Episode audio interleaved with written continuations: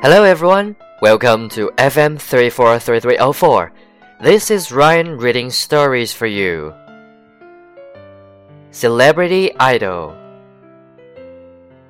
Elliot was a huge fan of the Cooker.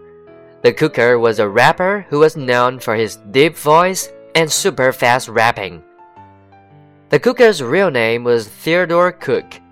Elliot had tickets to his sold out concert in San Francisco. It was the first time he would see him in person. He also had backstage tickets so he could talk to him. Elliot drove to San Francisco with some friends to see the cooker. They had pretty good seats. They could see his sweat. The cooker was great live. His voice sounded the same as it did on the radio. Some singers can't sing live. The cooker wasn't one of them. Elliot waved his hands up in the air. He closed his eyes and listened to the music. After the concert, Elliot and his friends went backstage. Elliot was so excited that he screamed when he saw the cooker. The cooker closed his ears. Elliot ran up to him. I'm your biggest fan. Can I have an autograph and a picture? Elliot asked.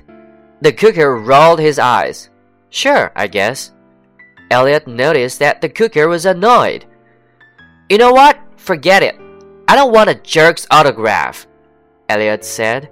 He realized that some celebrities were just mean.